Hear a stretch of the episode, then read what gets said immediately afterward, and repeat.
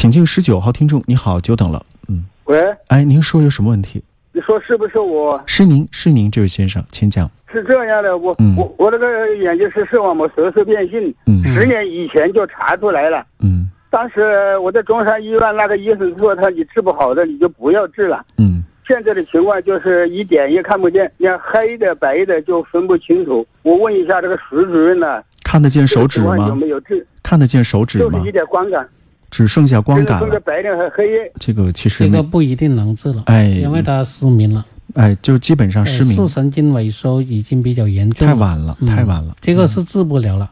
嗯，所以很多听众是这样的，因为有些医生他没有办法治，说你这个没有办法，你就不要乱花钱了，所以大家可能也就放弃了。其实那个时候还有视力，可能还看得见手指，嗯但等到你知道有好医生的时候呢，因为你没有过早的干预它，就完全失明了，或者说只剩下光感。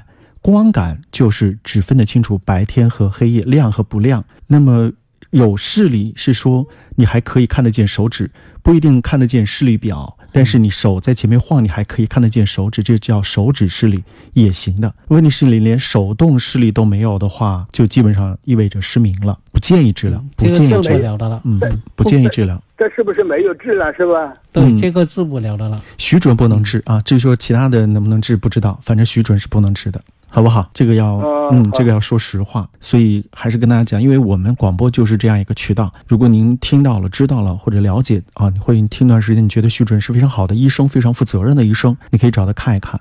但即便是啊、这个医术啊或者各方面都比较好的医生，但是也不能够违逆科学，是吧？你完全看不见了，这个也是不太可能了。就是视神经细胞一点都没有了。我们要科学客观治对病，对嗯，土壤里面如果没有种子了，你怎么长？